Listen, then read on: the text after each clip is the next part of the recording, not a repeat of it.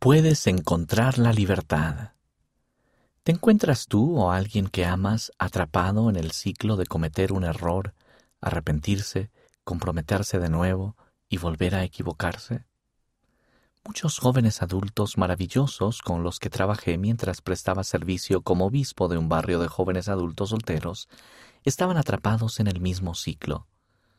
Sin embargo, muchos también encontraron la libertad mediante la expiación de Jesucristo. Los mensajes acerca de la adicción en la sección de este mes ofrecen una perspectiva útil sobre cómo hallar la libertad, tanto para ti como para otras personas.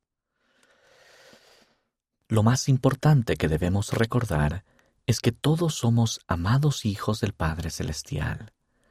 El elder Dieter F. Uchtdorf enseñó, Dios no está esperando que superen sus debilidades y malos hábitos para quererles. Él les ama hoy mismo, con pleno entendimiento de sus dificultades. Él sabe de su remordimiento por los momentos en que fallan o fracasan. Pero aún así, Él les ama.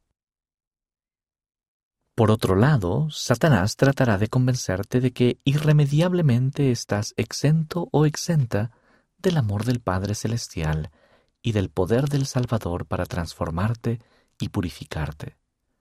Satanás intentará mantenerte atrapado o atrapada en un torbellino de vergüenza y autodesprecio. Pero no creas sus mentiras.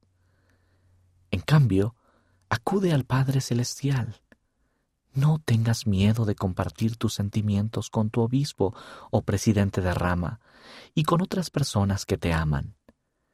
Al leer los relatos de esperanza de otros jóvenes adultos que se han visto afectados por la adicción, actúa de acuerdo con las impresiones que recibas. Sé paciente contigo mismo o contigo misma. Recuerda tu naturaleza divina. Vive un día a la vez y cree en el poder sanador de Jesucristo. Él y muchos recursos nos ayudarán a encontrar la libertad que deseamos. Nunca te rindas. Tu amigo Richard Asler